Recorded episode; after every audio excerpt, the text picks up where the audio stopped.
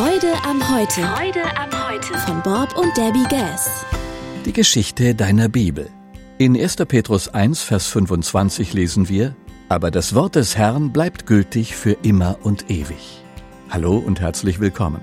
Bis zum 14. Jahrhundert gab es kaum eine Bibel in einer anderen als der lateinischen Sprache. Es war und ist auch heute noch die Sprache des Klerus und derer, die in den Kirchen dienen. In England wollte ein Professor an der Universität von Oxford dies nicht mehr akzeptieren. Alle Menschen sollten seiner Meinung nach die Bibel in ihrer eigenen Sprache lesen können. Das rief einen Sturm der Entrüstung beim Klerus hervor. Er wurde als Heretiker gebrandmarkt und von seinen Zeitgenossen verfolgt.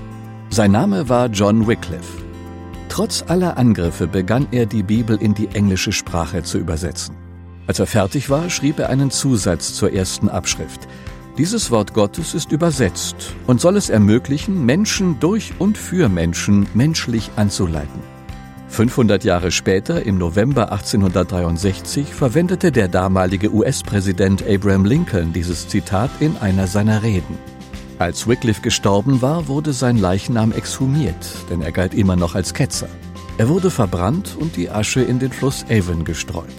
Ein zeitgenössischer Historiker schrieb etwas poetisch, dass diese Asche von einem Fluss zum nächsten schließlich ins Meer wanderte, als Symbol für seine Lehre, die schließlich die ganze Welt beeinflussen sollte.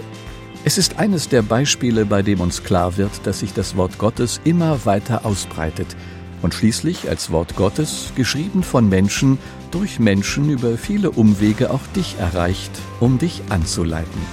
Alles Gute und bis bald. Freude am Heute finden Sie auch als Text und Podcast unter www.freudeamheute.com.